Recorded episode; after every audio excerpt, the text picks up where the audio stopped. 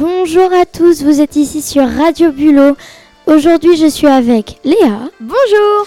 Océane. Bonjour. Et Lily à la console. Je suis moi-même Salomé et aujourd'hui, nous allons vous présenter des mythes de la mythologie grecque avec Thésée et le Minotaure, Orphée et Eurydice et Ulysse et le Cyclope. Nous commençons avec Léa.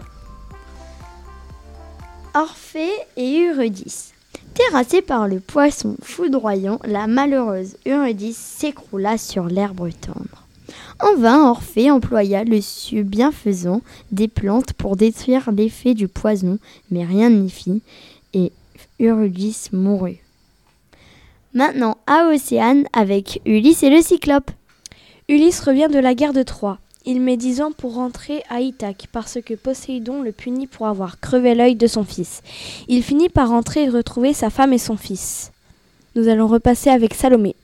Thésée est le Minotaure. Thésée est un enfant dont on ne connaît pas le père. Sa mère, ayant aimé un dieu, Poséidon et un roi, Égée, roi d'Athènes.